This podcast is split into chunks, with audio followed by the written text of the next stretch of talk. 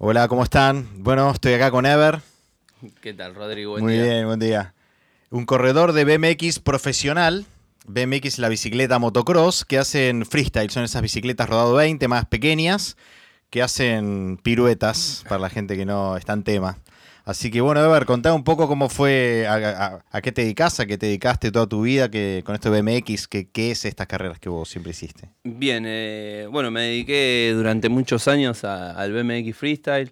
El BMX Freestyle son las bicis rodado 20, chiquitas, las cuales muchos conocen que hacen piruetas y cosas así. Calculale que más o menos hace unos 22 años que estoy arriba de esa bicicleta. Me dediqué un montón de tiempo. Bueno, fui ex eh, director técnico de la selección argentina de BMX Freestyle. Cuando el deporte se declara olímpico, eh, soy el primer entrenador olímpico de BMX Freestyle eh, en el mundo, digamos, porque Argentina fue el primero en, tener un director técnico de BMX Freestyle. Ah, mientras que los otros países se iban organizando. Claro, claro. A ver a quién, qué decidían, qué... Así que, bueno, nada, después vivir afuera, correr campeonatos del mundo, eh, antes obviamente de llegar a todo eso. Eh, nada, mi vida se basó dentro del BMX Freestyle durante muchos años, con mucha experiencia y gracias a Dios viajando por todo el mundo. ¿Y ganaste medallas ahí en esos campeonatos? Eh, exactamente, siendo entrenador, digamos, de la selección argentina, tenemos medallas de oro de los Juegos Olímpicos de la Juventud. bueno, medallas también, oro y plata en Lima, Perú. Y bueno, así la verdad que bastantes medallitas tenemos en los campeonatos del mundo. Eh, así que la verdad, sí, mucha experiencia dentro del BMX Freestyle. Bueno, muy bien. Tengo unas preguntas para hacerte. Dale. Primero, la pregunta que siempre hago a los deportistas. ¿Por qué quiere ganar? ¿Qué es esto de la competencia? ¿Qué es lo que te lleva? Obviamente que todos somos diferentes, cada cual tiene sus, este, eh, sus intenciones, eh, sus móviles para, ir a competir, pero ¿qué es lo que a vos en tu, en tu, en tu, en tu persona te llevó a querer competir, querer ganar, querer ser el campeón del mundo? ¿Por qué? Eh, por ahí, no sé si por qué, es, yo lo veo vos entrás en este mundo del deporte y, primero entras divirtiéndote y, siendo todos compañeros y, vamos todo para adelante. Y bueno, el mismo, digamos, el mismo circuito te lleva a eh, querer ganar, querer eh, competir es como todo, vos estudiás, estudiás, estudiás y bueno, crees que cuando llegue la prueba querés tener un 8, un 10, todos queremos, bueno, exactamente, bueno, esto es lo mismo. Sí, pero yo quiero tener un 8 si estudio una carrera, pero no porque el otro saque, eh, sacar más que el otro, sino porque yo quiero por mi 8. Vos cuando estás compitiendo, estás compitiendo con otro también. Exactamente, pero bueno, ahí hay, hay dos temas muy diferentes que lo, lo viví de los dos lados, siendo, digamos, corredor y siendo entrenador. Eh, están los chicos que, por ahí, a ver, no les interesa nada por ganar y son los que realmente a veces sufren mucho eh, psicológicamente, eh, porque si no les va bien se volgotean mucho. Y está el otro que lo hace, sigue, sigue haciéndolo como diversión. Y es el, es el que empieza a ir para adelante todo el tiempo, porque no, no llega al, a frustrarse, digamos. Eh, dice, bueno, me fue mal, sí, uh, casi te gané, ¿no? Sí, bueno, bueno, cuando entran en ese mundo vas por un camino. Es muy difícil, es muy difícil porque cuando entras en el elite del deporte, todo se convierte eh, cada vez más duro, más duro, más duro y, bueno, ahí también tenemos el tema de... Hay, eh, son muchas cosas. Pero ¿cuándo dejas de divertirte? O, dejaste de divertirte, porque hay deportistas que llega un momento en la profesionalidad que dejan de divertirse, ¿o no? Sí, eso es verdad. Eh, llegás a, ese punto, eh, yo creo que también pasa por, por lo que tenés alrededor también. Eh, dejás de divertirte eh, cuando vos enfocás la mente en, decir, bueno, voy a este evento y quiero ganar y quiero ganar y por ahí no, saliste primero. Saliste segundo. Que está muy bien. Saliste tercero. Está muy bien, estás arriba del podio. Eh, pero bueno, hay gente, ya te digo, eh, mentalmente se, se, volcotean solos y, y, llegan a... Ahí es cuando se deja de divertir. En, en esa parte, los que tienen esa cabeza.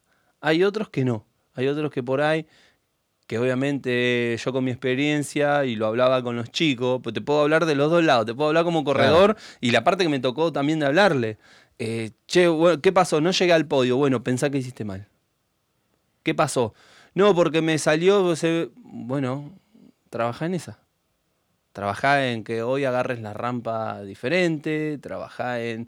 Justamente anoche estuve hablando con un muy buen amigo mío, Gaby Chávez. Gaby Chávez es un deportista de elite. Él fue uno de mis alumnos, digamos. Él estuvo en la selección conmigo. Eh, hoy en día es uno de los mejores riders de la Argentina. Ahora casualmente está en Estados Unidos compitiendo al mejor nivel.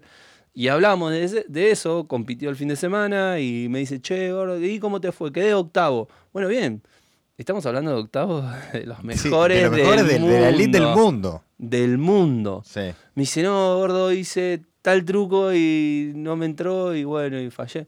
Y bueno, Gaby, está re bien igual.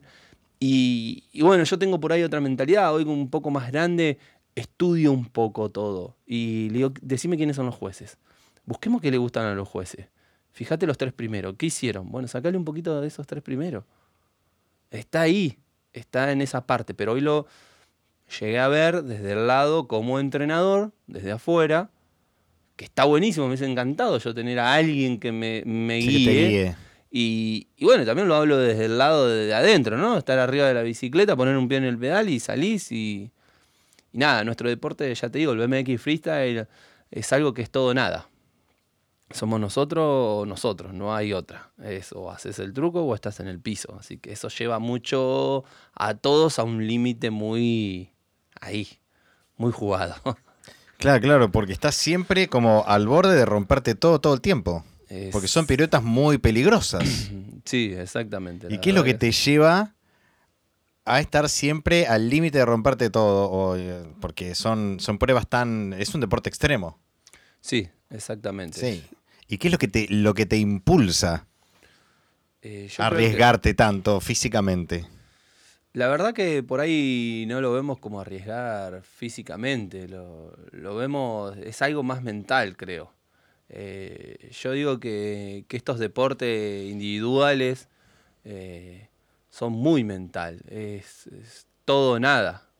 Nosotros, sea en una bici, sea en una tabla de surfing, sea en una tabla de skate, nosotros una vez que hacemos el drop, ya está, no hay más nada. ya estás en el aire, se acabó. Ya está, vos, dropeaste, sea una ola gigante que sabes que te va a aplastar, eh, un skate en un bowl gigante, o la bici que también te tirás y tenés una rampa casi de motocross. Sí, pero la pregunta, entiendo, pero la pregunta es, ¿qué hay adentro, qué hay adentro tú, si es que tiene una respuesta, qué hay adentro tuyo ¿Qué hace que hagas eso y no que salgas a nadar en una pileta donde no hay riesgo o salgas ahí a hacer esto donde hay riesgo? El riesgo físico, eh, esa adrenalina que te da este, el superar ese riesgo físico, ¿qué, qué, es lo que sentís que necesitas hacer ese, justo ese deporte que es tan riesgoso? La verdad no, no tengo una, una explicación para eso. Yo creo que eso se basa en la personalidad que fue formando uno desde chico, algo que, lo marcó, algo que quizás eh, tenés dentro y, te lleva todo el tiempo a, al estar a ese límite, eh, yo creo que, que, es un poco eso, lo puedo llegar a ver por ese lado. No, no, no sé si tengo la explicación justa. Pero lo digo, todas esas personas que, ¿por qué van a, por, qué están ahí al límite? Al, porque yo digo que, bueno, es un estilo de vida. Yo, bueno, está bien, ¿no? Yo, yo digo de que desde que tengo uso de razón, a veces hablando con los chicos, yo me acuerdo, tenía 22 años y andaba en una moto de cross en la calle, que podíamos andar en la calle y, y andaba en una rueda a 120 kilómetros por hora. Y che, hoy no estaría acá con vos hablando. claro. ¿Y por qué hacías eso? Y porque estaba buenísimo, pero nunca Mm, digamos, yo creo que, que la mente no, no está diciendo, uy, si me caigo, uy, si me muero, uy, si... está empezando en, lo positivo, en, el camino, en cómo lo hago y no en cómo puedo fallar. Ahí está. Yo creo que eso es una gran... Es que es todo positivo, va todo para adelante. Y, ahí está, en que cuando la mente quiere, puede. Sí. Eh, vos si querés realmente, podés. Focalizarte en el camino, no en el obstáculo, digamos. Exacto. Claro. Eh, yo siempre les decía a los chicos algo que, hey, mirá, ahí, si vos mirás el árbol, te vas a chocar el árbol. Claro, exacto. Mentalmente vas al árbol. Mirá el camino. Que, Mirá el camino, no mires para afuera. Mirás para afuera, te vas para afuera. Claro, claro. Mirás el camino, vas por el camino. Y esto era lo mismo. Tenía 22 años, andaba en una rueda a 120 kilómetros y, chabón, te caí y te morís. Sí. Se te cruza un auto y te moriste en un segundo. Y, estuvo bueno. Y no pasó nada. Y acá estoy hablando con vos, pero bueno. Mira, una vez me, encontré un amigo acá que hacía eh, snowboard extremo.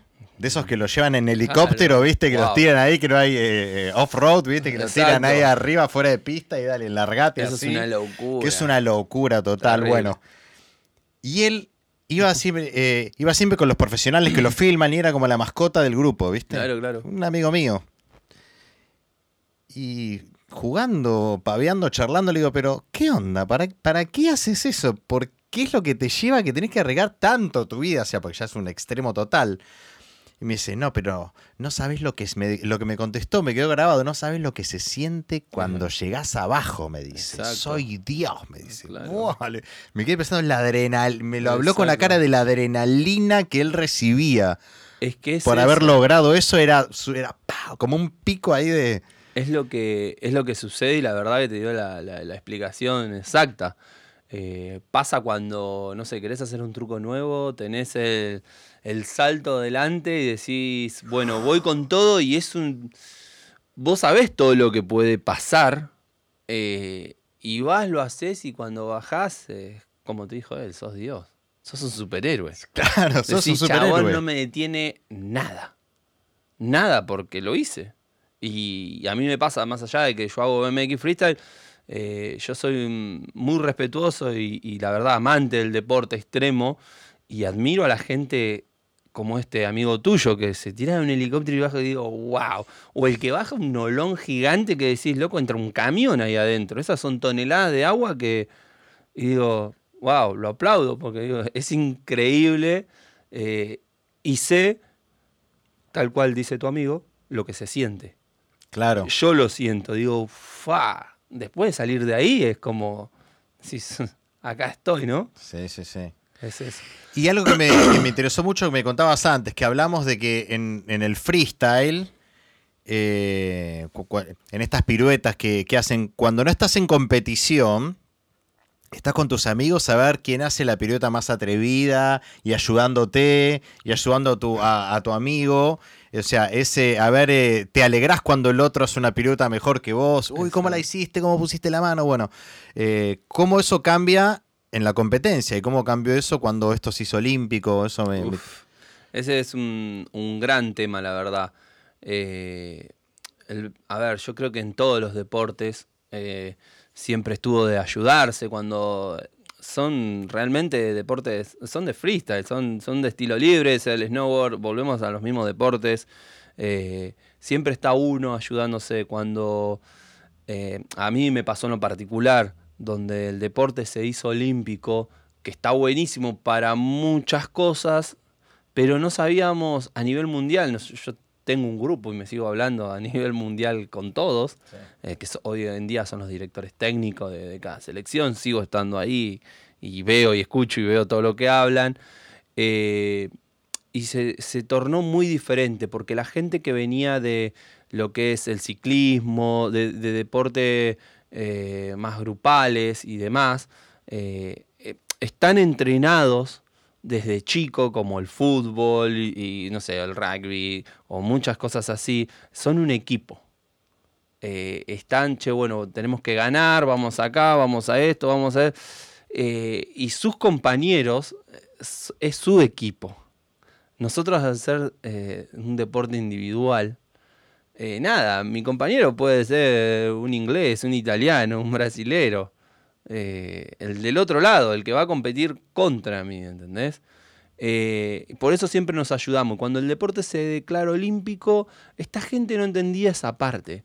Nosotros íbamos a un evento y, no sé, el, inglés se caía y reventaba una goma y, yo sacaba la rueda mía y se la daba. Ey, no, ¿qué haces? Pero obvio. ¿Cómo que hago? ¿Cómo no se la voy a dar? ¿Cómo no se la voy a dar? Si no le queda nada de tiempo, va a perder. No, bueno, mejor que, No, mejor no, porque yo quiero que me gane bien, al 100%. Yo no quiero que me gane porque reventó una goma. No quiero que me gane porque se le, no sé, se quebró un brazo. Ah, él se quebró, listo, le gané. Chao, nos vemos. No, eh, esa por lo menos es lo que a mí me pasa. Yo te quiero ganar y quiero que vos estés al 100 y, yo quiero estar al 100. Bueno, dale, a ver, ¿qué hacemos? Y ahí es cuando llegás a la base y decís, soy Dios, le gané. Claro, claro. Ahí le gané bien. le gané bien. Eso es cuando te hace sentir lleno. Decís, bueno, acá estoy. Puede fallar. En una ronda a ver, se me salió un pie del pedal, se me salió un brazo del manubrio. Bueno, listo, se le salió el brazo del manubrio, esto, el otro. Puede fallar, pero está bueno cuando va todo redondo y, decís, che, ¿quién ganó? Tal. Decís, uh, bueno, bien.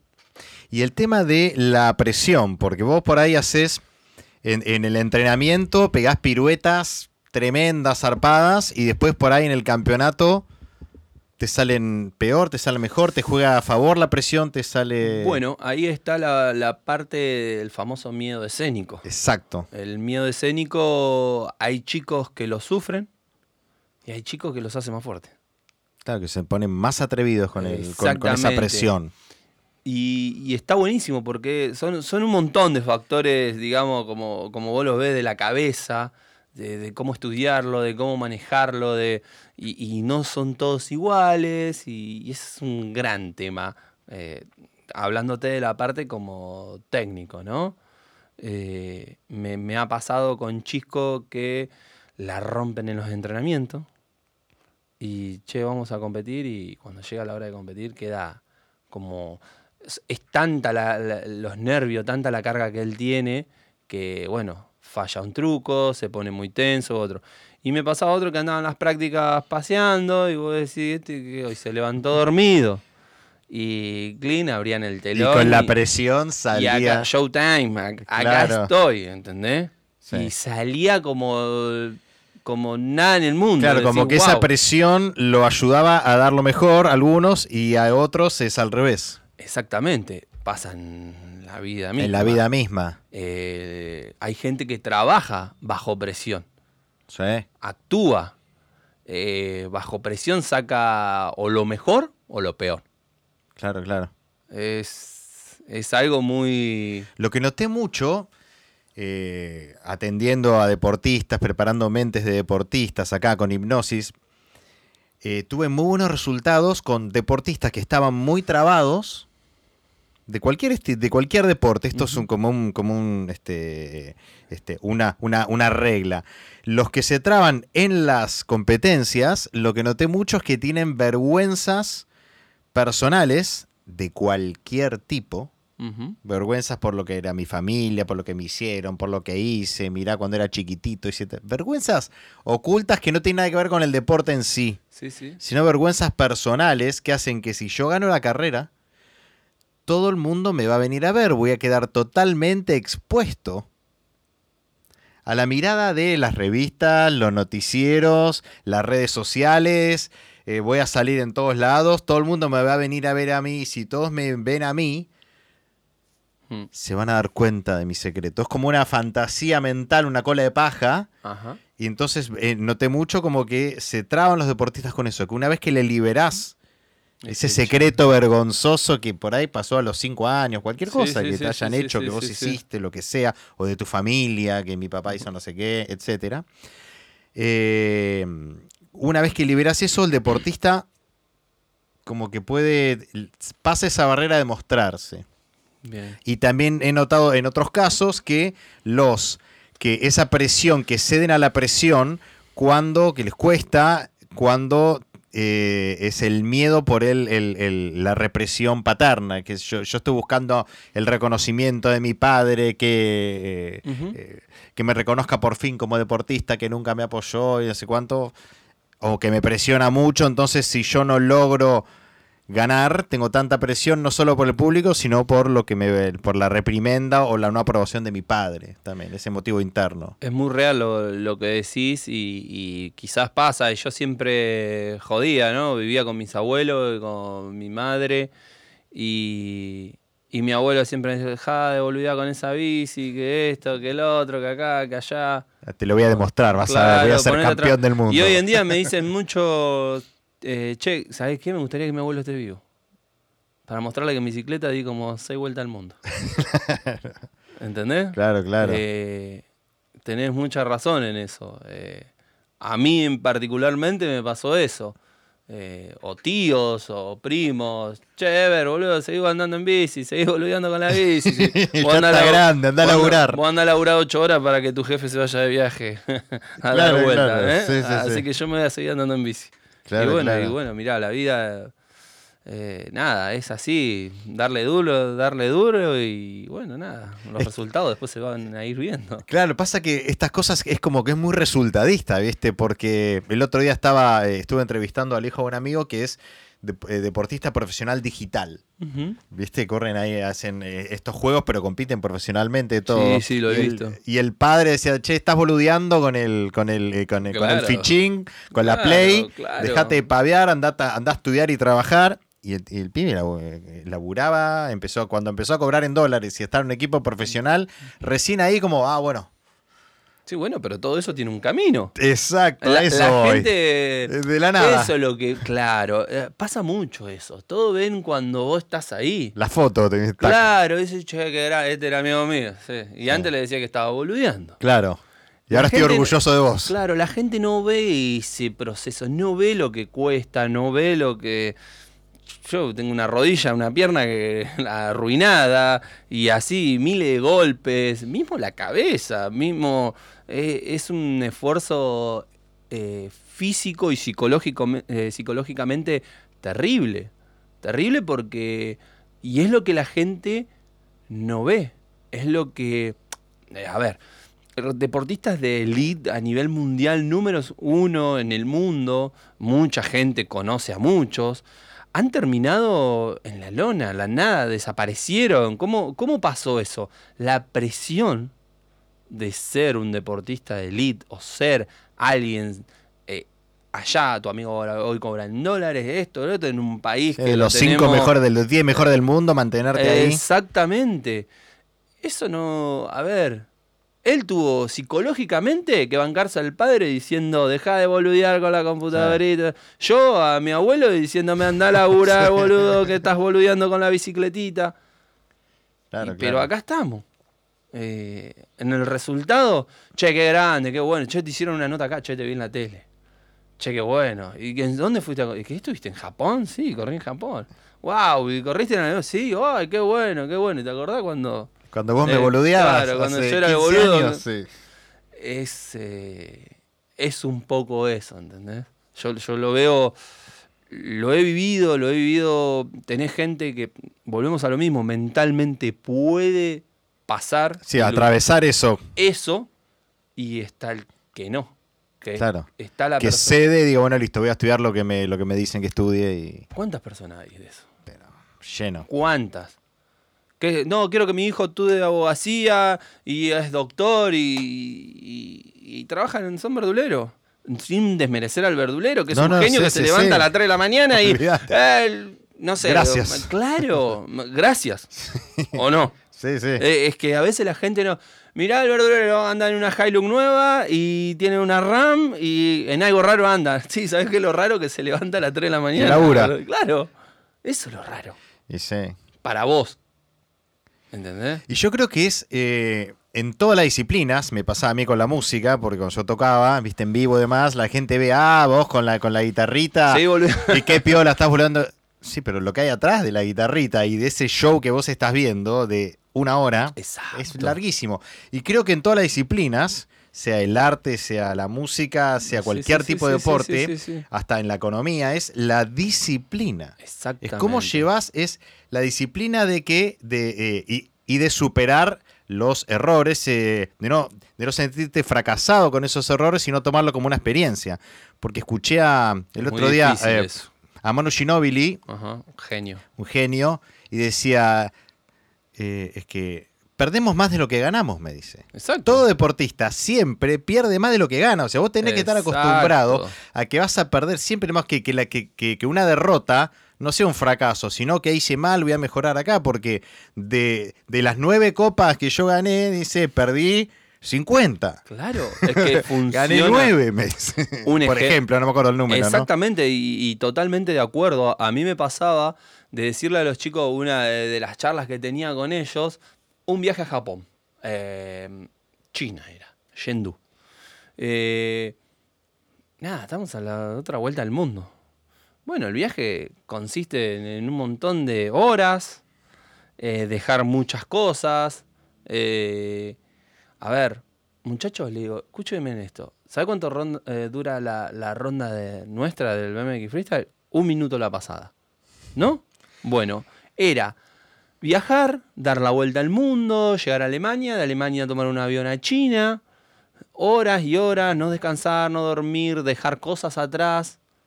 Todo. Más todo el entrenamiento, de todo. Desde que venís desde antes, de gaste y años, todo. ¿Saben por cuánto? Por un minuto. Todo lo que vos estás haciendo es todo por un minuto. Si te va bien, son dos. Si entraste a la final, son tres. O sea que todo lo que hiciste es por tres minutos. De hace 15 años que venía atrás. Lo das todo por tres minutos. O sea que lo que dice Manu es verdad. ¿Cuántas medallas ganaste? Una. Uy, qué bien, sos un genio, ganaste una medalla, sí. Perdí 20 atrás. Claro. ¿Me entendés? No ven eso, no ven ese. La, gente no, no ve lo que cuesta llegar a la cima. Solamente ve la foto de la cima. Y ese es otro tema. La foto de la cima, perfecto, pero eh, siempre me resultó loco que, por ejemplo, para un juego olímpico, viste que ganó Carlos Fernández, ganó esta persona. Uno, uno gana y de ahí para abajo, en general, la mayoría no están contentos. Ni el, a veces ni el segundo está contento. No, no por cómo, por cómo los entrenan psicológicamente porque lo que te decía, a mí me pasó que cuando el deporte este se declaró olímpico, la gente del Comité Olímpico, la gente que estaba dentro de Secretaría de Deporte, no entendía eh, cómo nosotros ayudábamos al competidor. Claro, nuestro rival. Él es tu rival. Él es. A él hay que ganarle. ¿Me entendés? Y, y bueno, y es lo que pasa. ¿Por qué? Porque los, psicológicamente los llevan, te enseñan de chico eso. A que si no ganás tenés que estar triste. solamente está contento el uno. Eh, y todo el resto no. Compito para ganar. Pero eh, no me dan los números. Hoy, hoy en día, hoy en día hay, la verdad que hay mucha ayuda psicológica en el deporte y demás. Y hoy por hoy lo pueden llevar mucho mejor. Claro. Antes quizás no se veía tanto y creo que que bueno, que hay gente que la ha pasado muy mal y la gente que no ha recibido esa ayuda tampoco de alguien querido, sea un psicólogo deportivo, el que te toca en tu equipo o el que sea, eh, o alguien como vos, eh, che, una charla, o alguien que tenga un poco eh, de motivación, también eso depende mucho de, de la cultura de cada persona en el mundo, porque nosotros somos argentinos y nos abrazamos y está todo bien. El brazuca te hace lo mismo. Pero el alemán, el ruso, no es así. ¿Qué onda? A ver, esa diferencia de culturas, contame. Y ellos tienen otro, ellos, son soldados universales. Son. ¡Tac! sí, eh, ¿Entendés? Sí, sí, y, sí. Y así se basa la vida y, y, la cultura de cada uno para mí. A ver, ¿por qué Alemania está como está y Argentina está como está? Nosotros nos abrazamos y está todo bien, amigo, y así estamos, ¿entendés? Sí, sí, sí. Bueno, fíjate cómo están estos animales. Sí, pero por otro lado, dentro de la cultura, ves mucho más gente sola, muchos otros conceptos de la amistad. Emocionalmente tienen esas carencias también. Exactamente. No, no sé, nosotros estamos acá y lo sabe muchísima gente, la cual no, no puede estar escuchando. Eh, nosotros ahora terminamos, nos tomamos un mate, un café, nos reímos y, allá por ahí no está tanto todo eso. Es muy difícil. A mí me ha pasado vivir, no, a ver, en un lugar, España, vivir en Barcelona, que es una, son todos unos genios y demás. Yo entrenaba con todos catalanes, alejado, digamos, de, Barcelona una media hora, digamos, entrenamos en un lugar que es entre Francia y España. Son catalanes puro, hablan catalán, son muy cerrados entre ellos. Pero bueno, yo llegué y era, para que más o menos entienda, entrenaba con el Barcelona, digamos, con Messi y sus supercampeones. Bueno, estaba el Messi, que hacía descenso de freeride, eh, Andreu Lacondewey, que es un animal famoso a nivel mundial, muy grosso. Y él venía y decía, hey, cuando está Ever, no hable en catalán, hable en español.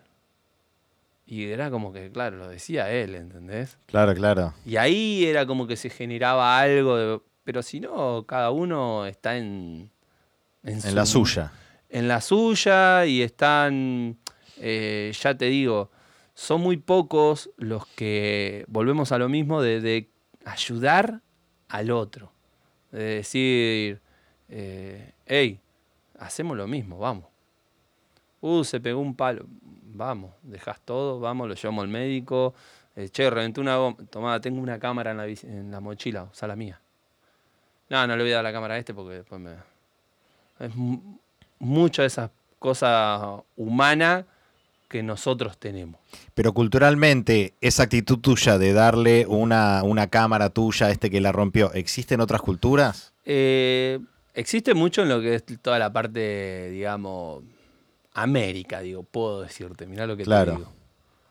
América, Europa también, hay algunos lugares, pero bueno, los lugares que ya conocemos como los que acabamos de nombrar hace un rato, ellos son más duros. Son más duros. Son más duros, no, no, no. Tan hechos los, los enseñan así. Claro, claro. Los enseñan así y bueno, también, obviamente, ¿no? Tienen sus resultados en, en el deporte, pero no quizás personalmente eh, emocional, porque esas personas... No quedan amigos de todo el mundo, como vos. Eh, medallista olímpico, buenísimo, listo. ¿Y qué pasó con ese medallista olímpico? No está más. Se le terminó. ¿Y cuántos amigos tiene del deporte después?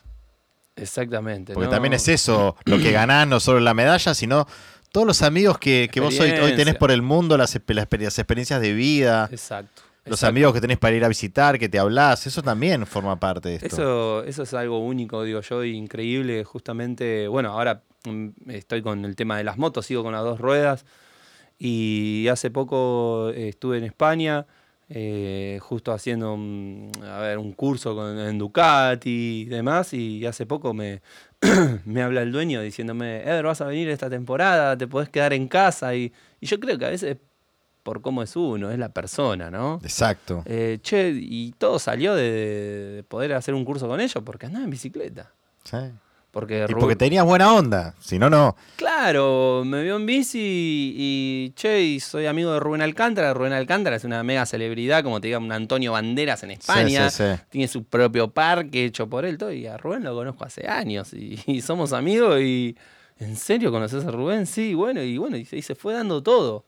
Eh, así que, como vos decís, hay, hay gente que eh, tiene eso de, ayudar y, que, eh, por ejemplo, como vos decís, a mí me toca de que yo hoy me hablo con gente de todo el mundo y sigo estando metido. Anoche hablábamos con un amigo y él está a nivel mundial siendo 8 del mundo y diciéndome, che, no, gordo, me, me salió esta mal y ¿Cómo hago? Claro, y yo estoy con mi mundo, pero sigo estando ahí. Claro, claro. Hablo con ellos, trato con ellos.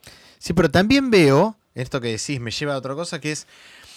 Eh, hay gente, eh, una vez hablando con un chico rugby, viste, que estaba eh, jugando profesional y esto, me dice, no, yo cuando dejo de, cuando deje de competir, yo no toco más al rugby, no toco más una pelota, así como, como que eh, exageran tanto en la, en la, Exacto. O, dejan atrás tanto para competir por querer ganar que dejas de jugar y decís, bueno, pero si te gusta tanto, ¿por qué vas a dejar de, eh, de andar en bicicleta?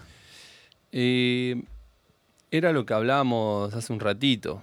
Eh, todo eso que dice Manu, volvemos a lo mismo, te lo él ganó 10 medallas, pero perdió 50. No quieren perder más. Ellos saben. Yo sé lo que es.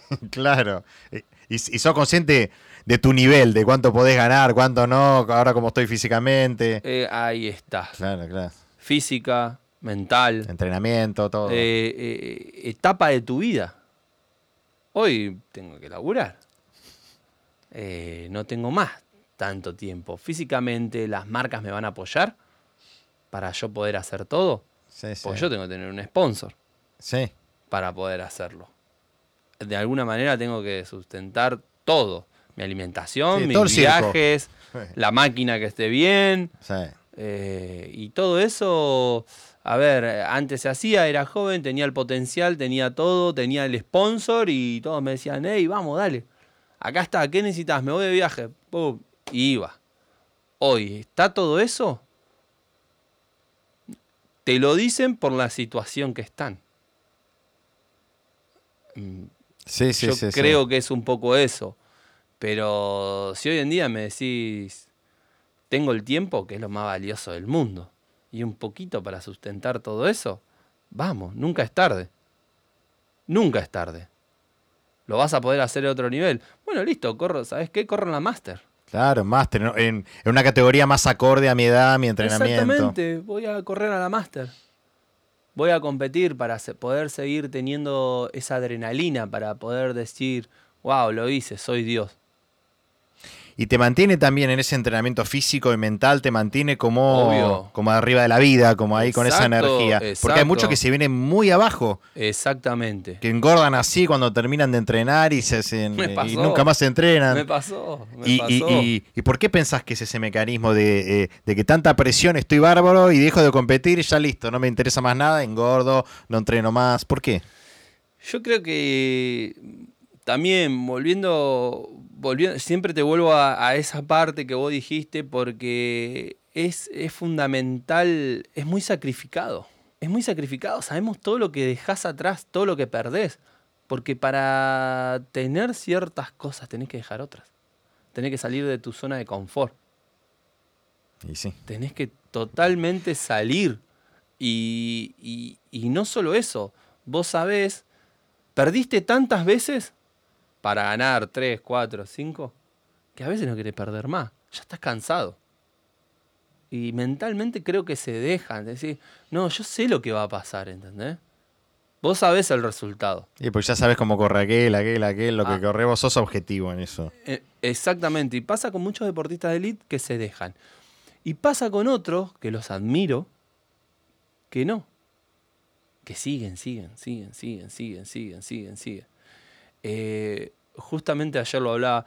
Eh, Kelly Slater, lo conocemos todo el mundo, es una mega máquina, todo. No me preguntes cómo ni por qué ni cosas, pero me quedó eso grabado en el cerebro durante mucho tiempo. Dicen que el potencial del ser humano está de los 18 años a los 23, de los 28 a los 33 y de los 38 a los 43. Ah, nunca había escuchado eso. ¿Viste? Interesante. Dicen que hay como un pico de. tac, tac, tac, tac. Claro, de, power. Que si durante esos lapsos de los 23 a los 28 vos seguís entrenando y todo eso, tu cuerpo. Y es re loco porque a mí me pasó eso. Mi máxima potencia fue a los 30 años. 30, 33 Sí, esa mezcla entre que todavía sos joven, que estás maduro, que no tenés 20, pero ya tenés más experiencia. Exacto. Vivía en Barcelona, entrenaba con los mejores del mundo, corría los campeonatos del mundo, hacía podios. Sí, pero de lo que hablamos antes, cuando, cuando terminó, ¿cuándo te pasó que, eh, que, te viniste un poco abajo con el entrenamiento, cuando no tuviste esa presión y después ahora que volviste otra vez a entrenar y demás? ¿Qué pasó en tu cabeza en ese momento? Eh, a mí, mira, te digo la verdad, cuando arranca la pandemia, personalmente, yo estaba dentro de la selección metido y lo que me motivaba era eso. Era estar ayudando a los chicos. Eh, era. Eh, yo agarraba mi bicicleta, entraba a la pista y le decía, mira, el truco es así. Y yo era el entrenador y lo hacía yo. Claro. Y hacía la pasada yo. Y, los pibes por ahí es decir, Epa. Eh, este hijo de mí, claro, este está acá. Y era como medirnos todo el tiempo. Nos lleva a esa adrenalina. Después estando mucho dentro del deporte, digamos, todo lo que es comité olímpico y, todo lo que hablábamos hace un rato, por qué no ayudan al otro, por qué piensan en la competencia, vi cómo arruinaban a muchos chicos. Eh, y eso creo que psicológicamente me hizo mal. Eh, me hizo mal porque uno viene de nada. De, ayudar, de, vamos, estamos en la misma, dale, vamos. Y veía cómo, cómo destruían todo. Eh, después de, ya te digo, de la pandemia, eh, se frenó todo. Justo una semana antes nos estábamos yendo a Tokio. Eran las clasificaciones para los Juegos Olímpicos. Claro. Y estábamos yendo. Y bueno, se detuvo ahí. Eh, no viajamos, nos quedamos, pasa la pandemia, todo. Bueno, luego suceden un montón de cosas con, toda esta gente. Eh, ¿Te desmotivó? Me desmotivó. me desmotivó, vi, vi, vi mucha, muchas cosas, cómo a los chicos le habían quemado la cabeza y, demás, y la verdad que no. Dejé todo, fui papá y nada, le puse toda la motivación para. Claro, claro para ser papá y nada, me puse a trabajar y medio como que la colgué un poco a la bicicleta. ¿Y cómo cambia, cómo ves que cambia en general en vos y en los deportistas el tema de la paternidad? Pues llega una edad, viste, ya está. O estos jugadores de fútbol que tienen hijos a los 23 años. Van a 23 tenés. Sí, sí, sí. Este, O cómo te afectó a vos y cómo ves que, que, influye el tema de la paternidad, la maternidad, también las mujeres eh, en los deportes. Mirá, eh, volvemos a lo mismo. Hay gente, es, también como lo que hablábamos de deporte, hay gente que la afecta para un lado, hay gente que la afecta para el otro. Eh, personalmente a mí, eh, nada, Lolo es una locura. Es, yo creo que hoy es él el que me motivó a, volver a entrenar. Ah, claro. Él me motivó a, a volver a estar bien.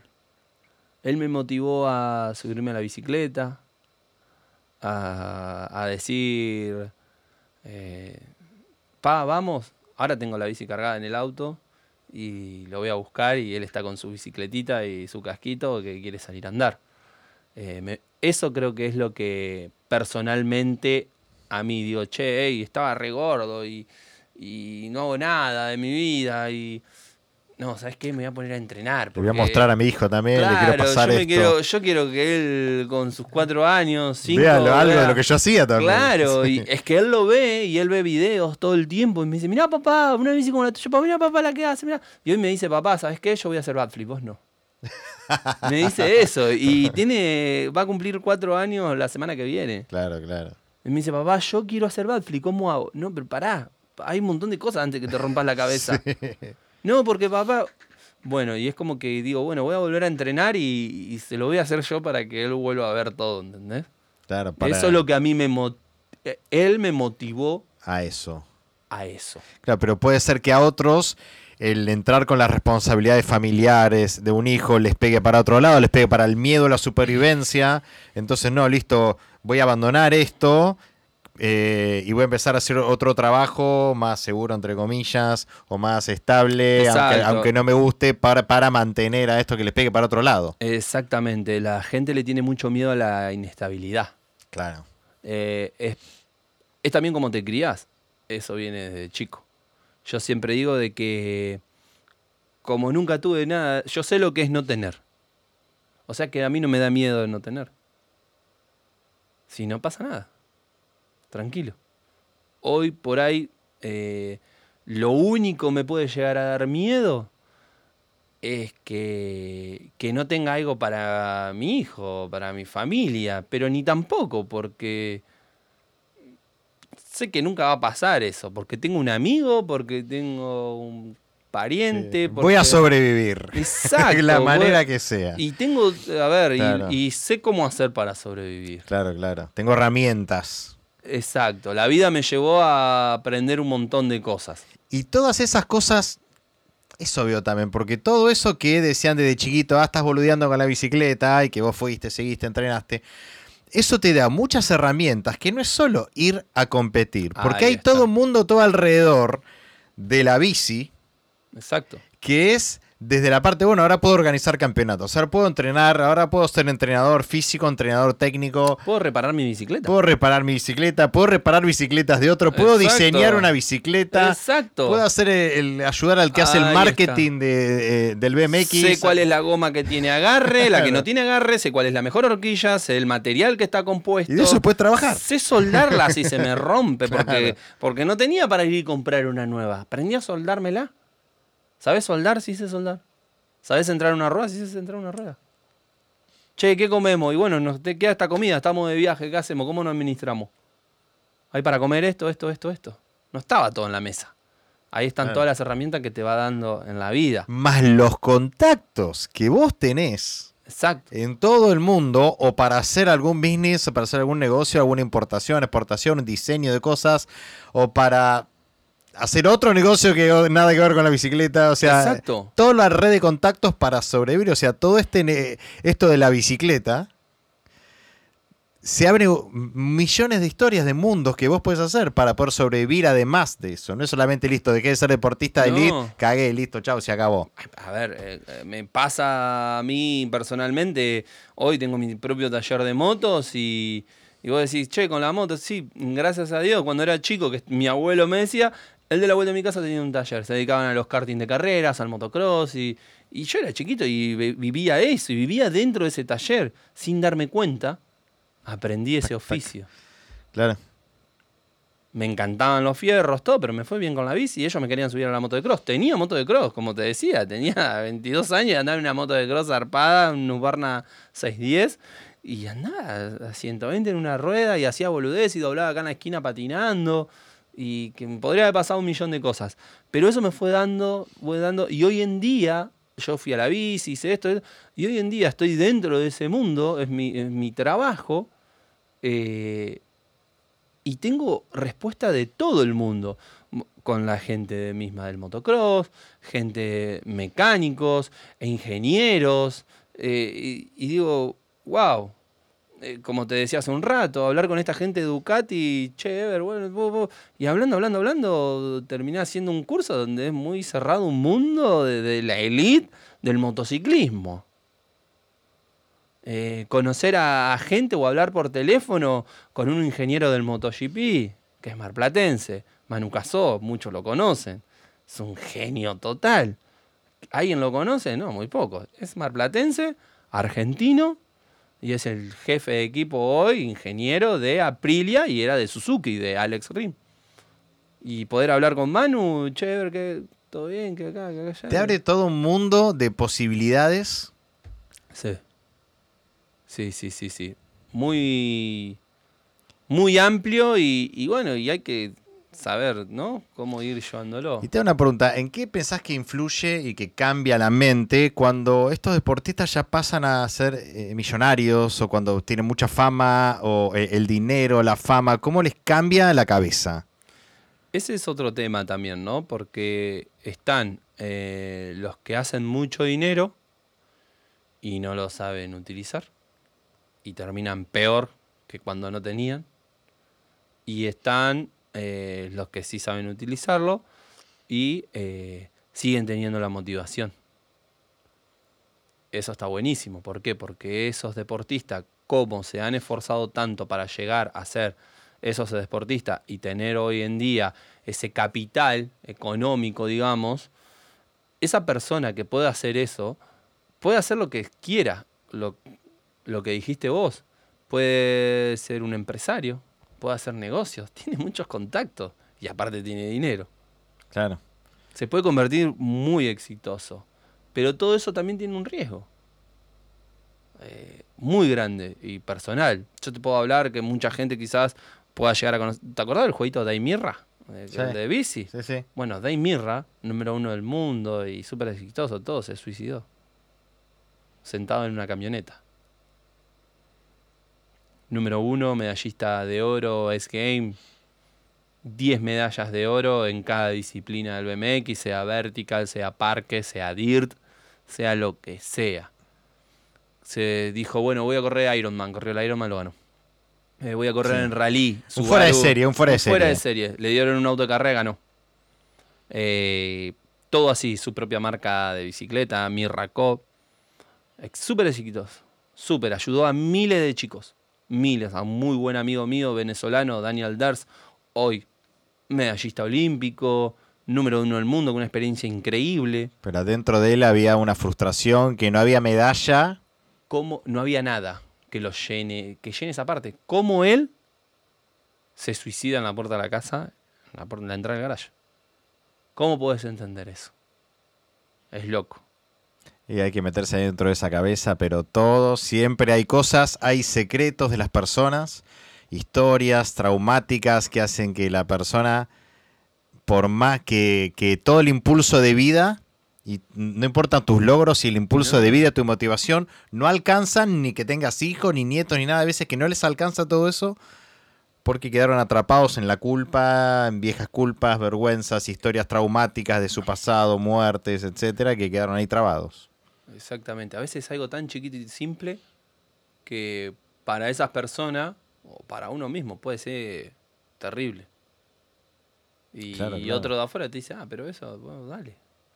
Sí, bueno, pero para vos es, es imbancable te podés quemar con lo que quieras, pero eso es una carga gigante y la verdad que es muy, muy complicado y, lo, he, lo he vivido, gente muy famosa. Che, ¿qué pasó con tal? No, no aguantó la presión. O sea que no, no importa eh, si económicamente te fue bien en el deporte, no importa si, si ganaste 100 medallas olímpicas, no importa. Esa, la gente que está en eso, eh, todo lo hace por, por eh, a ver, por algo propio. Como volvemos a lo mismo de tu amigo, bajé, sos Dios. El día que bajaste y, ya no empezás a sentir todo eso, ahí se convierte en un problema. En un problema según cómo puedas gestionar esto, porque vos lo podés gestionar para, bueno, listo, ahora estoy en otro momento de mi vida, tengo 50 años, bueno, no voy a hacer lo que hacía a, los 20, a los 30 pero puedo seguir disfrutando de este deporte o de deportes similares de una manera más tranquila. Yo, por ejemplo, con mi hijo. vos, con tu hijo. Yo, a ver, él quiere andar, vamos. En vez de sentirte un frustrado. Exacto. Sino simplemente, bueno, qué lindas experiencias de vida que tuve, esto gané, esto perdí, qué bueno que estuvo toda esta vida, estos contactos, estos amigos. La verdad miro para atrás y veo que estuvo buenísimo. Estoy contento de mí mismo. O me siento un frustrado porque eh, hubiera querido ser número uno y fui número cinco y no llegué y soy un loser. O sea, depende cómo yo vea mi pasado. Si, si eh, porque yo lo puedo ver como, bueno, me pasó con la música, que yo quería ser eh, rockstar, toda la novela. no llegué a lo que yo mentalmente quería y en un momento me sentí frustrado cuando, cuando dejé de tocar a la noche, viajar para tocar y demás.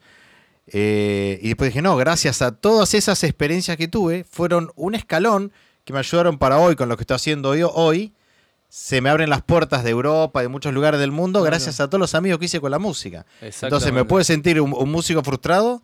O gracias a toda esta experiencia de la música, ¿Viste todo lo agradecer que te dejó? y lo que me dejó y como ahora cambié mi vida, voy por otro lugar y sigo con todos estos amigos que me abrieron otras puertas. Exactamente, ese, ese, ese es un, un gran tema. A mí me pasaba que muchos no saben que el telón se va a cerrar.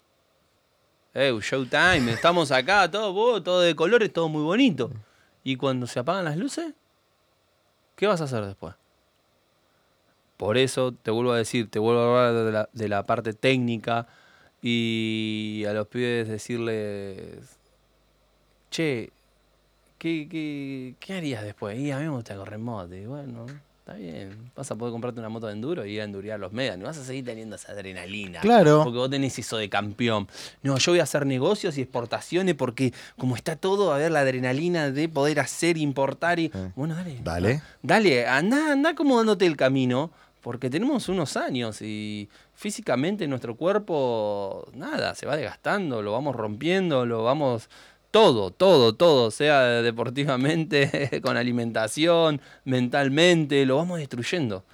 va, va, va cayendo, lo podés mantener más o menos, mejor service o, peor service. peor service, ¿Entendés lo que te digo? Es como vos lo mantengas. Pero eh, yo qué sé, creo que es, un poco eso, ¿no? Si vos podés, eh, y hay gente que ayuda a que vayan por ese lado, eh, está bueno. Está bueno porque porque lo seguís motivando, lo seguís, eh, digamos, las personas que, tienen esa mentalidad y, siempre estuvieron en el deporte allá arriba, yo digo que, pueden hacer cualquier cosa, porque su cerebro, la gente que está en la punta, es porque su cerebro anda 10, 20 kilómetros más rápido que el de cualquier persona normal. la capacidad de disciplina creo yo que es la clave esta, ¿no? Una de las claves. Exactamente. Es que, eh, o sea, para tener éxito en lo que quieras, ahora soy deportista, ahora, ahora me hice empresario, o ahora juego eh, eh, el deporte de otra manera, lo juego, no lo hago tan en competencia, pero lo que te hace llegar al éxito es la disciplina, que es como decíamos antes, lo que la gente no ve, lo que me decían a mí cuando, cuando estaba tocando, ah, que piola vos, que piola, venía a entrenar, venía a ensayar 400 los equipos, que, este, que los instrumentos, los equipos, Volví a mi casa todo raspado, todo roto, golpeado, todo, che, no, que, no, uh, no, me, quebré una mano, no puedo moverme durante no sé cuánto.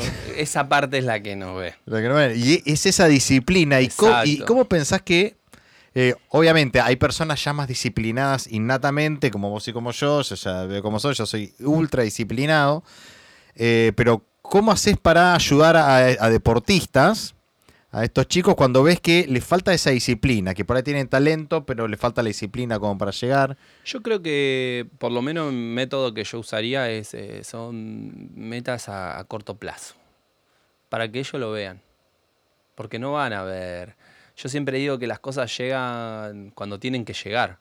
Y a mí me pasó, yo de lo que hablo es porque lo viví o lo, padecí o, cosas así, si no, de lo que no sé no hablo y no digo nada. Eh, pregunto, si no sé. Sí, yo también.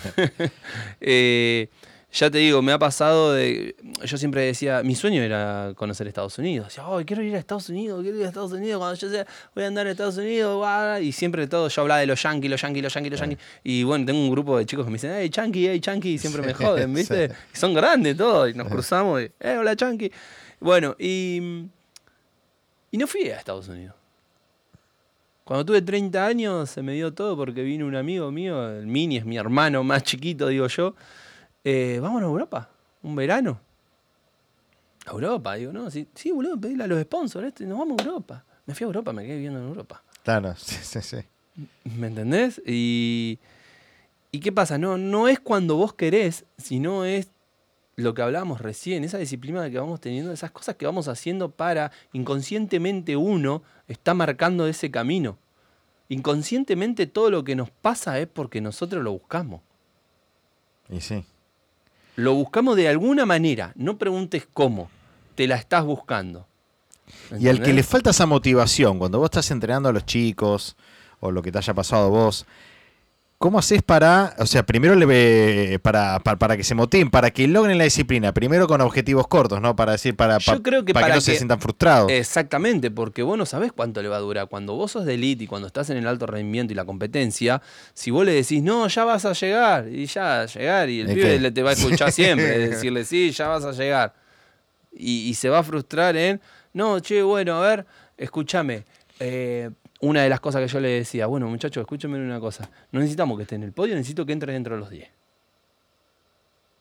Vas dentro de... ¿Quién entra? ¿Cuántos clasifican? 15. Tenés que entrar dentro de los 15. ¡Pum! Entraban dentro de los 15. Ahí va, la primera. Y vos, cuando haces todo eso, eh, ¿focalizás en las virtudes de ese, de, de ese deportista o focalizás en, aumentar esas virtudes, apoyarlas y perfeccionarlas. No sé, este pibe le sale el backflip eh, perfecto o, eso, es lo que mejor le sale, se estrella por esto.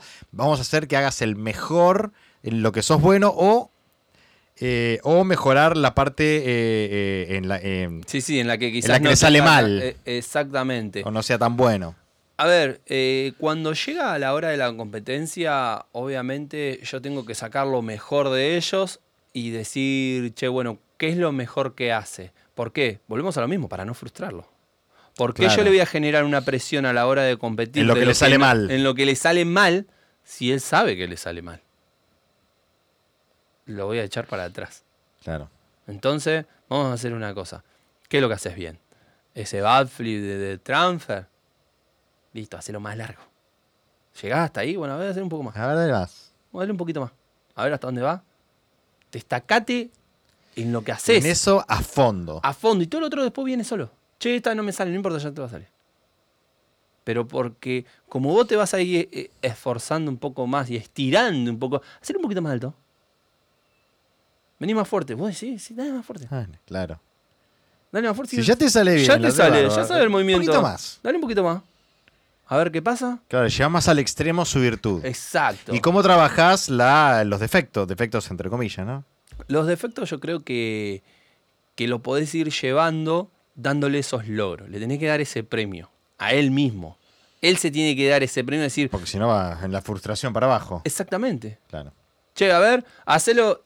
Y ahí está en la cabeza de uno cómo hacer. No sé. A ver, no me sale un front flip, un giro para él. A mí me pasaba que yo hacía una ronda y si yo venía enganchado en la ronda, es como que yo sé cuando el truco lo hago más alto y lo hago bien y bajo y aprieto y digo, guau, guau, Esta es la mía. Esta es la mía y digo, y la que no me sale acá va, ¡pum! Y salió. O sea que yo tengo que aprovechar eso. Che, Con ese estado mental venías. Exacto. Y es lo que intento hacer cada vez que hablo con los chicos y demás. A ver, che, ¿qué hago? Hacemos. Che, el, no sé, tal giro no me sale bien. Bueno, no importa, déjalo. Haces que se olvide. la que hace, a más alto. Oh, qué bueno. Che, y, yo veo que viene con la velocidad y, veo que, que, viene enganchado. Hace una cosa. Mete esa que te cuesta así como venís. No pensé. Andá y hacelo porque mentalmente sabe el movimiento, sabe todo. Es la cabeza lo que lo traba. Pero si él viene... Esto me sale mal, esto me sale mal, ya lo tenés ahí grabado. Exactamente. Y eso se entrena. Se, es, a veces eh, yo le decía que todo es más lento de lo que parece. Ah, qué interesante eso. Ajá. ¿Cómo es eso? Es que todos se creen que, todo es rápido. tac, tac, tac, tac, tac. No, es más lento. Yo, si te muestro cómo hacer algo rápido, a vos te va a costar entenderlo. Si yo te lo muestro lento, suave, suave, suave. Pero todos quieren correr. Todos quieren correr y no saben caminar. Claro. Hacerlo despacio. Mirá cómo se hace despacio, giro. Es la técnica. la técnica. No es la fuerza. No es la fuerza, no es la velocidad. Es la técnica. Para ir fuerte, vos tenés que tener técnica. Para ir más alto, tenés que tener técnica, no más fuerza. Para elevarte más, tenés que saber la jugada. Están los que les gusta el juego y están el que lo entiende el juego. ¿Y en qué influye en eso talento versus esfuerzo y disciplina? ¿Qué... Y son dos cosas muy locas, porque están los talentosos que, mm, que saben y tienen todo al alcance porque es talentoso. Sí, es innato. Está el que se esfuerza, como este chico Gaby Chávez. Conozco esos dos casos perfectamente, los tuve a los dos en el equipo. Eh, estaba el talentoso y, que la verdad que bien, pero hasta ahí, digamos, no necesita esforzarse porque es talentoso. Y el otro se esforzaba 100 veces más. 100 veces más, 100 veces más. Bueno, ese que se esforzaba 100 veces más, ahí tiene su cabeza ocho del mundo, con los mejores del mundo. Porque ya tiene esa constancia, esa motivación, esa disciplina, ya tiene esa estructura de cabeza que es más sólida que, que, un talentoso que no tiene eso. Ahora, cuando el talentoso tiene esa disciplina, es cuando se convierte. Ahí tenemos un fuera de serie. Exacto. Es cuando yo digo que se convierte en un rider de verdad. Sí. tiene las dos cosas. Las dos cosas. Vos tenés los riders y tenés los atletas. El atleta es el que tiene esa disciplina. El atleta entrena esa disciplina, ta, ta, ta. Y el que es corredor es corredor. Corre, corre porque es nato, es un corredor nato. Pero si a ese corredor le llevas la disciplina o al de la disciplina le llevas lo del corredor, ahí es cuando se convierte en todos los problemas de estos que estamos hablando psicológicamente de los corredores. Claro. ¿Me explico? Sí, sí, sí, sí, sí. Es unís esas dos cosas. Cuando unís esas dos cosas es cuando podés hacer y disfrutar del deporte, disfrutar del alto rendimiento, ayudar a esto, ayudar al otro. ¿Por qué? Porque el atleta está, es un atleta, tiene una disciplina. ¿Cómo lo disciplinan? Hacer el mejor, a ganarle al otro, a esto, al otro. El rider es, es un corredor. Ayudemos, nos divertimos, jugamos y está todo bien. Y acá te voy a ganar, pero está todo bien. Claro, ahora yo te cago a palo. pero, pero con otra mentalidad, está todo bien con vos. Está todo bien, ¿me entendés lo que te digo? che, vamos a correr, Lito, te gané. Bueno, ahora vamos y nos tomamos una coca. Sí, sí, y está todo bien. ¿Me entendés? Y, otra pregunta tengo. Cuando. ¿Qué sucede más en, deportes de equipo o individuales como, como el BMX, pero que corren, van a correr más en equipo? Cuando hay uno que es que no puede brillar porque es más bulineado o aislado dentro del grupo. Bueno, yo creo que, eso también, ¿no? Su entrenador, su psicólogo. Claro, ¿cómo lo maneja el como entrenador? No, yo te digo la verdad, no te voy a decir, yo no puedo hablar de cosas que quizás no sé, pero es, yo te puedo decir de cómo lo veo. Eso. Es un equipo. El equipo tienen que ser todos iguales. Si somos campeones, somos todos campeones. O como lo veo yo, es un equipo. Eh, vamos todos para adelante, sí, vamos todos para adelante. Che, eh, Rodri se nos está cayendo. Vamos, Rodri, ¿qué hace? Vamos, tú te agarro y, vamos para allá. Claro, claro. Yo creo que de eso se trata un equipo, de eso se trata, no sé, eh, no, sé, sea lo que sea un equipo de un montón o sea una pareja. Eh, che, hey, vamos. ¿Y cuando hay mucho cacique? Y cuando hay mucho cacique, ahí, ahí tenés a veces un problema. Yo digo dos gallos en un gallinero, es un problema. Es un problema, claro. Es un problema. Yo Como cuando pusieron a, Messi, Mbappé, no sé, el otro. Exactamente. Yo creo Neymar y tres caciques, bueno, pará, ¿cómo, ¿cómo hacemos acá con tanto cacique? Exactamente. Yo creo que el tema ese es sentar a los caciques y decir, bueno, acá somos todos caciques y listo. ¿Qué punta va a tocar cada uno? Claro, ¿en qué, ¿en qué manda cada uno? Exactamente. Si todos nos ponemos. Ahí está. Si nos ponemos de acuerdo. Eh, porque si vos lo largas al otro de la cancha, se van a matar los tres. Olvídate. Va, cada uno va a querer mostrar la de ellos. ¿Y qué pasa? Esas personas que son caciques, esas personas que tienen ese poder. ¡Ey! Acá estoy yo. ¿Quién quiere meter el gol? Me toca a mí, ¿qué hago? ¿Se la paso a aquel? O. Y ahí volvemos a lo mismo. Volvemos a lo que ¿qué hago? ¿Me muestro yo o, se la toco? ¿Me entendés? Eh, yo creo que esa es, es, una, es una parte de ellos al tener cierta disciplina y llegar donde llegan, creo que tienen la capacidad de eh, poder sentarlos y, poder armar eso. Eh, de decir, che, organicémonos. Organicémonos. ¿Quién manda en cada lugar? Claro, ¿qué hacemos? Vos tapás este hueco, vos este y este, listo. Si de acá para acá está que sos vos, sos vos. Y si de acá para acá está aquel, vos se la pasás a aquel. Y si yo por lo menos lo veo desde ese punto de vista. Es difícil, porque volvemos a lo mismo. Porque son humanos, eh, cada cual tiene su mambo. Sí, y yo siempre digo que a veces cuando te atrapa el sistema, cuando te hace olvidar de esa parte humana. Sí. la vida esa que tenemos, la gente, el que dirán, el que esto, el que el otro, el que acá, el que allá. Porque si a veces la pasa a Messi, Messi mete el gol, siempre hacemos la misma. Y si Messi se la pasa a B, eh, Messi es un genio. Y pasan muchas esas cosas. El, el qué dirán es el problema. ¿Me entendés? Si vos somos todos supercampeones y. Eh, ¿Por qué se la.? No, y mira, ¿qué, van a decir de mí si yo se la. ¿Me entendés? Claro, ¿Qué van a decir de mí si yo lo ayudé a. Después ganó. Vos sos un boludo, ¿por qué le diste la rueda? a este. Y te ganó. No importa, bien. Está bien. ¿Lo ayudé? Sí, me ganó bien. Claro, me ganó. No, le iba a ganar ni, con, con otra rueda más, no sé. Sí, sí, sí. no, esa es la parte que hay gente que por ahí no ve esas cosas. Y ya te digo, yo desde mi punto de vista no lo sé bien si. No lo hice nunca en equipo. Eh, siempre. Es un deporte más individual fue un deporte más individual, por eso te lleva a todo lo que te lleva en, la vida, ¿no? Digo yo. Y sí, porque la preparación mental de un deporte individual no, es lo mismo un freestyler como vos de bicicleta que eh, un tenista también, viste, que son deportes, un golfista, son deportes individuales que el nivel de concentración. Es que no estamos nada, nosotros no tenemos ahí un equipo. En quien descargar, bueno, listo, lo pateó mal aquel, la atajó mal el penal. ¿A quién le echa la culpa? Exacto. No le echa la culpa a ninguno. El único que comete los errores sos vos. Y el nivel de frustración, cómo tenés que manejar tu frustración es porque todos, la responsabilidad sos vos. Exactamente. Exactamente. Pero también eh, eso volvemos a lo mismo.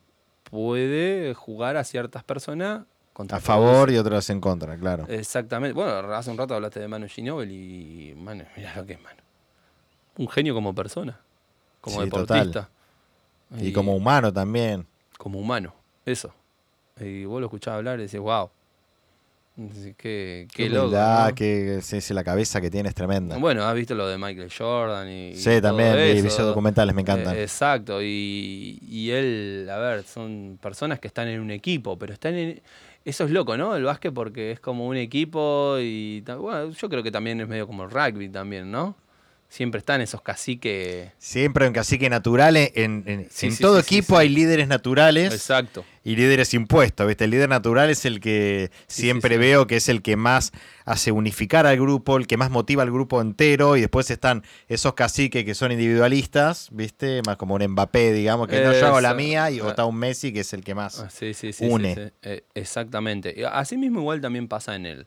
Eh, en el deporte, digamos, en el freestyle, eh, ¿qué pasa? Por ejemplo, tenemos atletas que sabemos que son buenos y están ahí, pero hay uno, dos o tres que son ellos. Entran a la pista y donde entran a la pista se paran todo. Por más que no es un deporte eh, grupal, o, sí, porque estamos todos juntos. Sí, en cierta eh, forma. En cierta forma nada, este pibe entra y es una máquina, es un australiano, eh, Logan Martin, ha hecho un libro, todo, que es más, me lo quiero pedir, eh, que la verdad que es impresionante. Como te decía antes, si el cerebro de cualquier persona de élite anda a 20 kilómetros, el de él debe andar a 50. Ves en el aire cómo acomoda los pies, agarra mal algo y en el aire va haciendo tac, tac, tac, tac, su cerebro va súper ligero. Él ve todo muy rápido, más allá eh, como deportista, lo, que hace, la verdad que es increíble. Es eh, bueno, lo que hablábamos de Mirra hace un tiempo. ¿Cómo, cómo, cómo resuelven tan rápido, ¿no? ¿A qué velocidad va su cerebro? ¿Cómo esas personas llegan a eso? La verdad que... Y eso es lo que muestra también todo esto, cómo puede, lo que veo en el deporte, cómo puede... Eh, eso de la competencia lo veo en la parte positiva, en que, en que cómo ayuda a que el ser humano vaya eh, evolucionando. y extendiendo los límites de lo posible. Porque vos ves un, BMX de hace, no sé, 40 ah. años, no es lo mismo que verlo ahora. Exacto. Hoy La pirueta que hace no es cómo, es posible. Claro, es, verdad eso. hacen cosas de jueguito de PlayStation. Hay una evolución. Wow. Tremenda. No solo en la tecnología, sino en las técnicas, en, el, estado físico, en la cabeza. Exacto, es lo que hablábamos hoy. Es como que estaría, mirá si en aquel tiempo hubiese gente, eh, psicólogos que te ayudarían, gente que te apoyaría.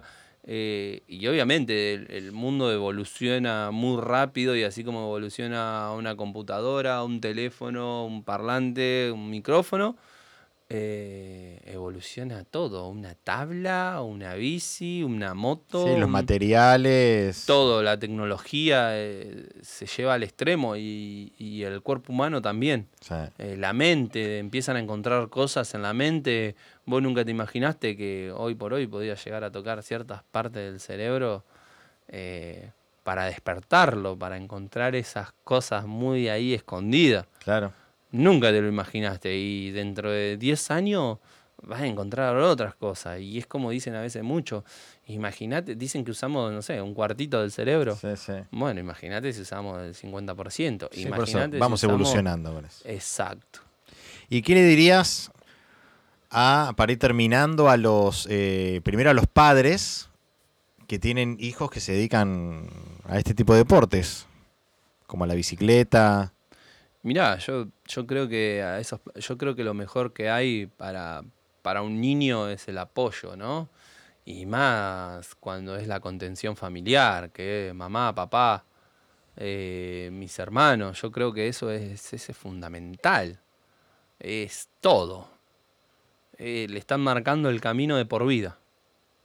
Eh, yo creo que porque ese chico puede encontrar eso en cualquier otra persona o no. No, es lo mismo. O, puede encontrar gente mala. También. Y puede que el día de mañana sea, sea terrible, sea lo que sea. Pero el apoyo familiar no es lo mismo el apoyo de mis padres que el apoyo de, un pibe, de un vecino. No, no, no, no, totalmente. O sea, eh, apoyar, lo que pasa es que siempre juega el miedo, para mí, en padres con hijos que hacen este tipo de deportes, que, que como el resultado no se ve ahora, sino que se ve con el tiempo y no tienen en cuenta toda la ganancia eh, de alrededor, que aunque no sea el uno del mundo, puedes, puedes vivir trabajando de todo lo que sea alrededor de la bicicleta siempre juega para mí el miedo a la supervivencia de la cría, ¿viste? Que como tengo miedo a que, a que, a que mi hijo no sobreviva con la bicicletita, en su mente, ¿no? Quiero que estudie algo de lo que yo tradicionalmente veo socialmente, que es que, que, eh, que sí se ve, que, que, actúan desde el miedo, me parece a mí. Sí, eso es verdad, porque bueno, es como los criaron a ellos, pero, pero así nos volvemos a la prehistoria, digamos. Yo creo que, como recién lo dijimos, vamos evolucionando y decís, che, bueno, a mí, mira, eh, yo me pongo a pensar, a mí cómo me fue. Y a mí yo no me puedo quejar, a mí estoy acá. ¿Y de qué me voy a quejar? Pude haber hecho un montón de cosas. ¿Perdí un montón de cosas? Sí, claro, perdí un montón. Pero bueno, acá estamos y yo creo que hoy, eh, como padre, es darle las herramientas de lo que hablamos, enseñarle. Hoy él está, tiene, va a cumplir cuatro años y está loco con su bicicleta. Es un bebé. y esos padres que presionan de más, me gusta la bici, quiero que tenga bici, bici. ¿Dónde está el límite en la, en la Y bueno, pero ahí está y volvemos a la parte de cuando el deportista de elite deja. ¿Por qué deja? Por una saturación. Claro. De, de, de, dale, dale, dale, dale, dale, dale, dale. Cuando listo, se apagó la luz, ya está. No quiero ver más eso. No quiero que me pase más. Quizás ah, su propia motivación. al niño lo agarra o a la niña lo agarra y le dice, hey, dale, dale, dale, dale, dale, dale. Conozco muchos chicos así. Claro, por eso te pregunto. Pierden todo, dejan todo. Sí. Porque sus padres lo vuelven loco. El problema de ellos es la familia a veces. Claro. Es un gran problema. déjalo divertirse. O puede ser un gran apoyo. Claro. Es difícil. Es yo difícil como padre, ahí. Yo, mi hijo a los dos años y medio ya se partió el primer diente. Le habían salido recién. recién, digo, no. Me quería matar. Digo, ¿qué hice? me lo dejaron 10 minutos y en 10 minutos me rompió los dientes con la bicicleta. Con una camicleta de esa. Digo, ¿qué hago? Y, hoy vive a los golpes y estoy con miedo. Yo nunca tuve miedo a nada. Y hoy me hace tener miedo y digo, ay, Pará, no, papá, que yo voy a hacer un... No, no vas a hacer nada. Sí, pará Calma un poco, ¿me entendés lo que te digo? Hoy a mí me salió él así y, digo, hey, tranquilo. Pero bueno, está, es ir... A mí me tocó al revés, yo hoy lo tengo que ir frenando, dándole las herramientas, diciéndole, hey, tranquilo, fíjate acá. sí enseñándole despacio. A ver, yo soy medio cavernícola en esas cosas por ahí, ¿no? En esencia. Papá, quiero cortar con el cuchillo un cartón, quiero cortar. Se me agarra la madre, me dice, se cortó los dedos con un cuchillo. Y sí, porque yo le dije si iba a cortar y él no quería entender eso. Le voy a tomar el cuchillo. Tiki, tiki, tiki, tiki, el dedo. ¡Ah! El dedo lleno de sangre. ¿Querés el cuchillo ahora para cortar cartón? No, viste. Papá te está cuidando, te está diciendo que el cuchillo no. lo veo medio, pero bueno, es depende cómo y todo. Me duele, ya te digo, o sea, puede, lo, se puede lastimar fuerte. Es el miedo a un montón de cosas. A, lastimarte, a la frustración, a que no sé, te, acostumbraron toda la vida a trabajar para tener tu propia casa y, tener toda tu familia y te tenés que casar y tener Casa, perro, obra social, trabajo estable, hijo. Poner la plantita. Y, hoy el mundo es otra cosa. Es otra cosa hoy el mundo. Yo creo que es... Inclusive las carreras tradicionales ya no, no, no son lo... son lo que eran, hoy hay un nuevo mundo, nuevas cosas para hacer. Yo hoy lo veo como, hey, hay que vivir la vida vivámosla así más tranquila. Si nos organizamos, está todo bien. Si tenemos esa disciplina de decir acá, allá, allá. Por eso volvemos a lo mismo. A ver, eh, los padres, yo creo que para, para sus hijos va a haber un montón de miedos y si no le resulta lo que ese chico quiere, nada, en ese camino ir dándoles la herramienta, como hablábamos antes, che, bueno, ¿cómo haces para que salga de ese miedo o haga los trucos? Déjalo hacer lo que él mejor hace. ¿Qué hace? Esto, motivalo, ta, ta, ta, ta, y de a poquito lo va llevando. Che, vamos a hacer una cosa. Hoy querés motocross, hoy querés surfing, hoy querés esto, bueno, vamos a estudiar algo. ¿Me entendés? Y lo vas llevando y, se lo vas dando, ¿me entendés? Y le vas dando inconscientemente también la herramienta. ¿Vos querés que estudie? Bueno, que estudie algo. Algo que a él le guste, que a él claro. Porque hay chicos que, no sé, le ponen a estudiar diseño gráfico y quizás no le gusta el diseño gráfico. ¿Qué parte del diseño gráfico te gusta? Tal cosa. Bueno, destacate en eso. Anda por eso. ¿Me entendés? Eh, quiero la arquitectura. ¿Y qué parte te gusta de la arquitectura? Quizás no le gusta toda la arquitectura. ¿Cuánta gente conoces vos que son genios y. Sí, total. Genios. Genios. Y no dieron materias y no terminaron Pero olvídate. Abogados y. Pero sí, de todo conozco. Sí, sí, bueno, hay muchísima gente así. Y, por el otro lado, cuando, un, cuando, cuando tenés a tu hijo y ves que tu hijo eh, está desmotivado. O sea, eh, esos, esos pibes de ahora que, de ahora y de antes siempre, ¿no? Pero que, eh, que están, esa apatía, esa falta de motivación. ¿Cómo pensás que se puede lograr en un chico, sea para el deporte, por lo que sea, esa, esa motivación? Yo creo que volvemos a lo mismo en la parte de que hay que estudiarlo y ver la forma, qué es lo que lo motiva. Pero para eso tenés que prestar atención antes. Claro, meterte en su mundo. Claro, es como, no me acuerdo quién era que me decía de, ponerse a su altura. Agachate. ¿Te agachás? A la altura de ellos. Está buenísimo eso. A ver, ¿cómo se ve de acá? ¿Cómo se ve todo de acá? A ver. Eh, y, decir, bueno, a ver, ¿por qué el ve todo gigante? Ve a los grandes, ve, esto, ve el otro. Todo, es, todo, es todo más que yo. Claro, exacto. Agachate, ponete a la altura de ellos y decís, a ver, ¿y qué tenés ganas de hacer hoy? Hoy me quiero ir a tomar un helado. No, tomar un helado. No, pero yo quería que vaya a jugar a la pelota. No, pero yo quería que. Claro, vos querías. Claro, ¿por qué no me dijo de ir a jugar? ¿Por qué no me dijo de ir a andar en bici hoy? No, papá, hoy quiero ir a hacer. No sé. Vamos a jugar al hockey. Vamos a jugar al hockey.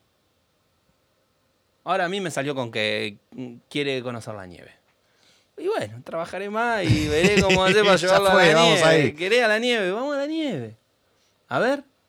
Pero lo que hay que enseñarle en ese camino no es darle por qué darle. A eso es, no, che, te lo doy, todo. No, porque, claro, porque después el pibe quiero esto, quiero lo otro, y se puede o no se puede. Mirá, eh, ¿querés ser bailarín? Bueno, baila como Julio Boca. Eh, buscate lo mejor de lo mejor. Hagas lo que hagas, no importa qué. Sí, mirar a, los pros.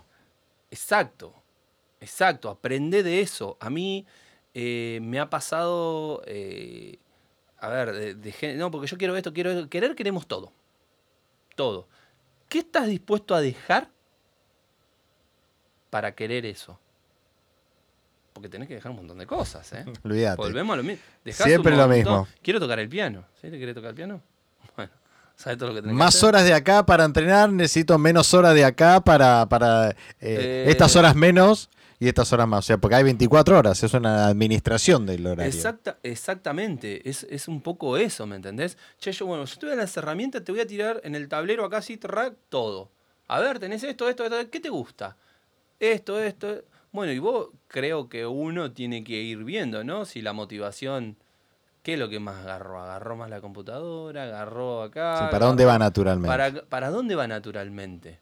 Eh, cada uno tiene su esencia y uno, si es tu hijo, tiene una cierta parte tuya. Eh, ¿Me entendés? Sí, sí. Y, y decís, hey, a ver, creo que te tenés que ir dando cuenta de eso. Pero a veces vos tenés que dejar uno ya grande con un montón de quilombos, eh, laburo, esto, el otro, familia, papu, papá, tenés que sacarte el chip de ese y decir, bueno, a ver, este momento es para él. Cada cosa en su lugar y cada cosa tiene su momento. Si él tiene un momento para que vos le prestes atención y diga, che, a ver, le voy a prestar atención, a ver, ¿qué, para dónde va este loco? A ver, esto, esto, esto. Bueno, dale, llévamelo. Papá, quiero ir a pileta. Bueno, vamos pileta. le estoy dando una herramienta, está aprendiendo a nadar, está haciendo un deporte, físicamente está bien, me gusta andar en bicicleta, me quiero ir a surfear, quiero... Vaya, Vamos. vaya, todo eso y va a aprender. ¿Qué va a aprender? A pasarle parafina a la tabla.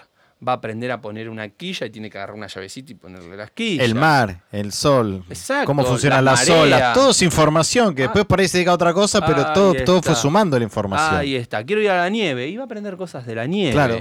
Y, y bueno, y che, y esto es así, asá, asá, asá, asá, asá. Ah, es espectacular. Hay miles de cosas. Bueno, muy bien. Rodri, Impresionante ver. bueno, gracias por todo.